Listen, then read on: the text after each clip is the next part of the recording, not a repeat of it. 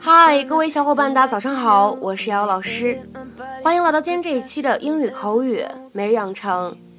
在今天这一期节目当中呢，我们来学习一段这样的英文台词，非常的简短啊，先请各位同学一起来听一下。那么这样一段话呢，来自于《摩登家庭》的第三季第五集。All right, fair enough. Uh, I don't like this. This makes me sad. All right, fair enough.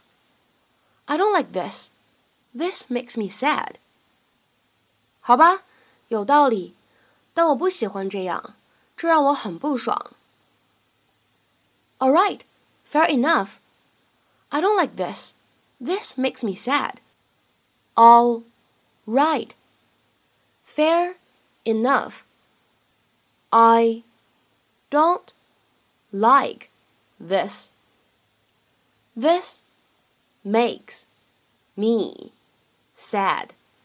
那么在这样一段话当中呢，我们需要注意哪些发音技巧呢？主要呢都集中在第二句话当中。Don't like this 放在一起的话呢，会有两处不完全爆破的处理，所以呢，我们可以读成 Don't like this. Don't like this. Don't like this. Hello? I'm running late. This knucklehead's kept me waiting for over an hour. I never had to wait like this when his dad was running things. Yeah, and soda was a nickel. Just tell him that your family is coming over. This guy fired his own father. He's not going to care about my family. Okay, then just leave. You don't need his money. Once a week, I have eight family members coming to my house for free food. I'm not going anywhere. Okay, I see you when I see you. Are you okay? What is wrong?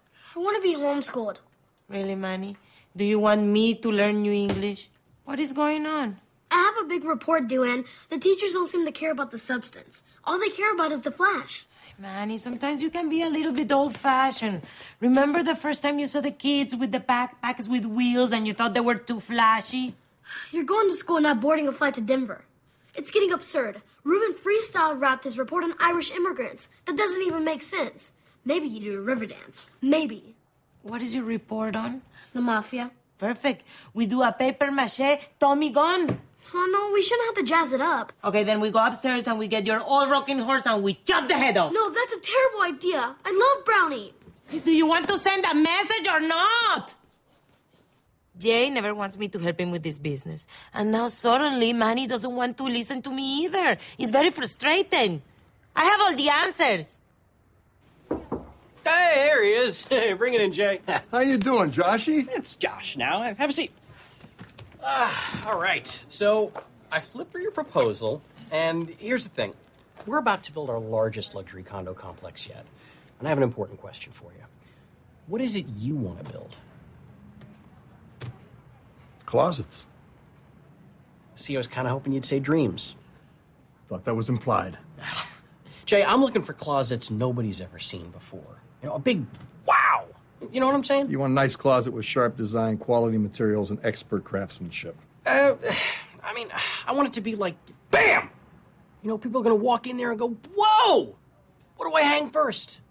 I wanted to hang myself. Yeah, let's talk more specific.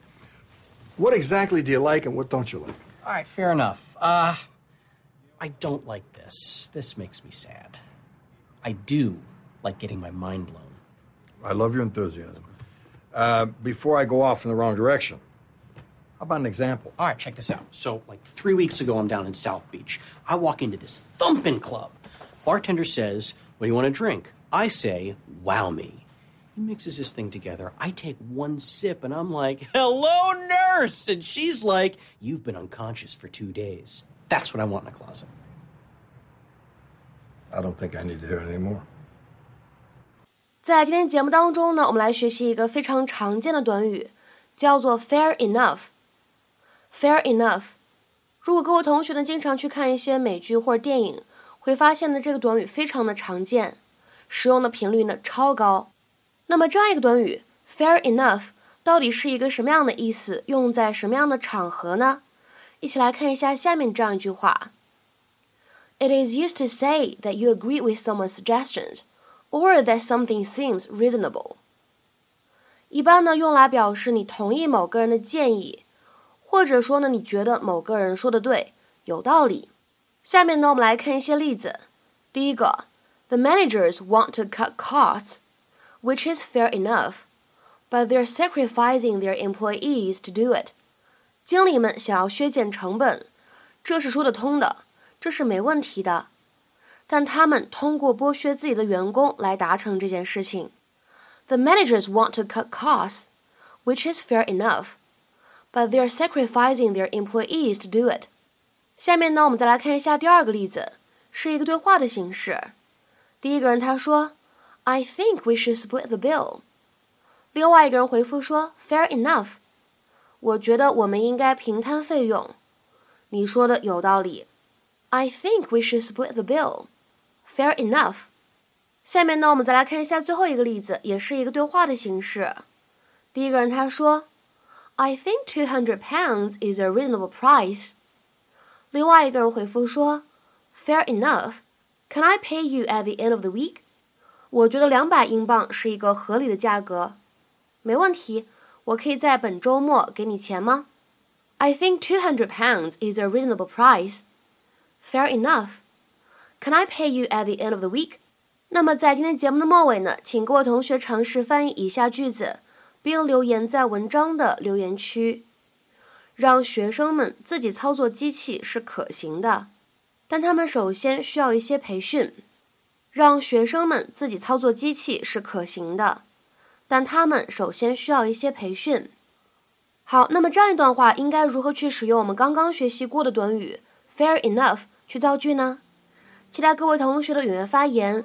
我们今天节目的分享呢，就先到这里，See you。